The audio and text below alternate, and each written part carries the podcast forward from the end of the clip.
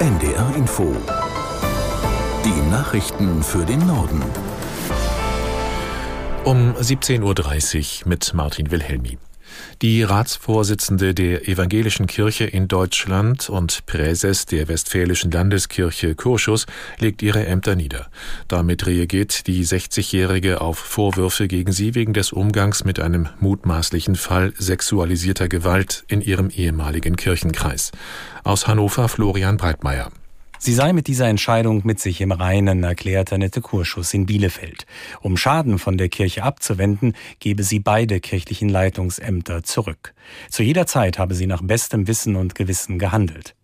Grund für die Rücktrittsentscheidung sind staatsanwaltschaftliche Ermittlungen wegen mutmaßlichen Missbrauchs gegen einen ehemaligen Kirchenmitarbeiter, den Annette Kurschus seit Jahrzehnten sehr gut kennt.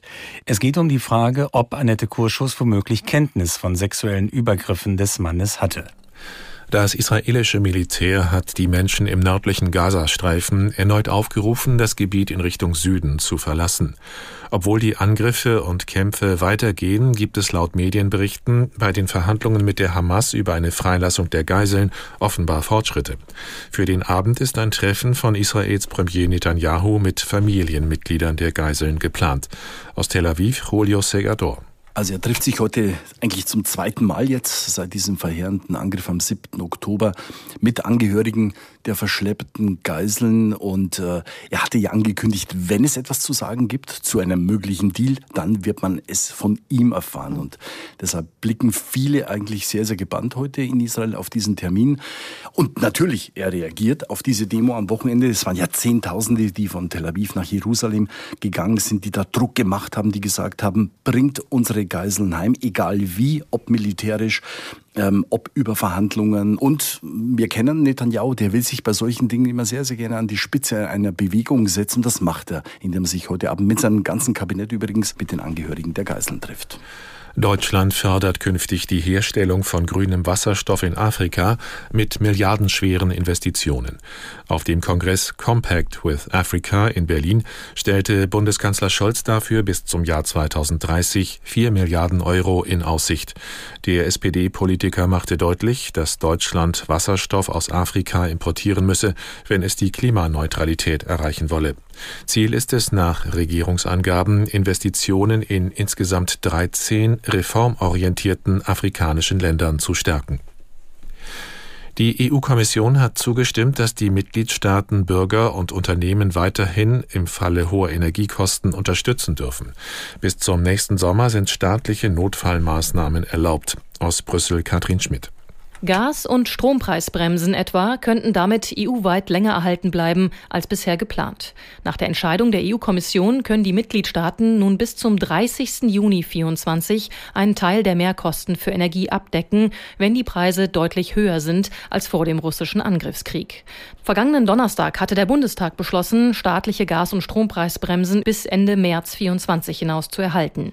Die Signale der EU-Kommission ließen nur eine Verlängerung bis zum Frühjahr zu, hieß es da. Diese Vorgaben haben sich nun geändert. Allerdings äußerte nun allen voran Wirtschaftsminister Habeck Zweifel, ob nach dem jüngsten Haushaltsurteil des Bundesverfassungsgerichts noch Geld für diese Notfallmaßnahme im Haushalt zur Verfügung steht. Bundesregierung, Wirtschaft und Gewerkschaften wollen Hunderttausende Geflüchtete schneller in Arbeit bringen. Das ist das Ergebnis eines Spitzentreffens in Berlin. Die Beteiligten unterzeichneten eine Erklärung mit dem Titel Jetzt in den Job, Integration in Arbeit lohnt sich. Bundesarbeitsminister Heil sagte, insgesamt gäbe es 400.000 Geflüchtete, die ihren Integrationskurs abgeschlossen hätten oder kurz davor seien und dann dem Arbeitsmarkt zur Verfügung stünden.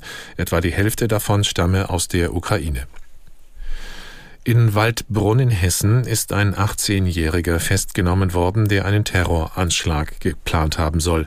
Was über den Mann und seine Pläne bekannt ist, fasst Nikolaus Buschlüter zusammen. Wir haben aus Polizeikreisen erfahren, dass es sich bei dem Jugendlichen um einen 18-jährigen Rechtsextremisten aus Waldbrunn im Westerwald im Landkreis Limburg-Weilburg handeln soll, der eine große Affinität zu Waffen haben soll und der in sozialen Netzwerken, vor allem auf Telegram, seine Gewaltfantasien ausgelebt haben soll. Laut Ermittlungen hat der Beschuldigte eine verfestigte, gewaltbereite, antisemitische und rechtsextremistische Grundeinstellung. Und konkret soll er mehrfach gedroht haben, im Rahmen der Verfolgung seiner politischen Ziele Menschen töten zu wollen. Ein unabhängiges Beratergremium der Bundesregierung bemängelt einen zu hohen Bürokratieaufwand in Deutschland. Im Jahresbericht des Normenkontrollrats heißt es, die Lasten, die durch neue Gesetze für Unternehmen und Behörden entstehen, hätten ein Rekordniveau erreicht. Als Beispiel wird aufgeführt, dass die Gas- und Strompreisbremse so wörtlich wahnsinnig kompliziert ausgestaltet sei. Der Vorsitzende des Gremiums Göbel sagte, die Politik müsse sich von der Vorstellung verabschieden, mit einem Gesetz jeden Einzelfall regeln zu können. Bundesjustizminister Buschmann räumte die hohe Belastung ein, erklärte aber auch, eine Trendwende sei eingeleitet. Und das waren die Nachrichten.